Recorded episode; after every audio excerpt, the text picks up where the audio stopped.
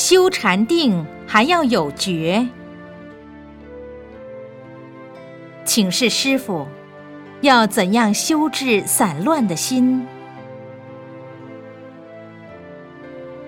要修散乱的心，就要修不散乱。现在，你们把眼睛闭上，手合掌。师傅现在就教你们修。这个时候，你心里面什么都不想，散乱心就没有了。好，现在眼睛睁开，师傅教你们的。就是修禅定。你们把这个杂乱妄想的心收起来，至心一处，无事不办。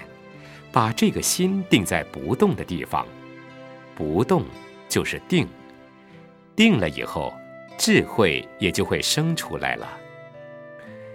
但是修禅定最要紧的是要有觉。有很多人学佛修行、念佛参禅一辈子，他没有智慧，原因就是没有觉。所以，我们把这个心定在一处以后，我们还要有一种觉观、觉照。觉，就是你这个心不动，有一微尘飞过，你都知道。那么，这个定。就差不多了。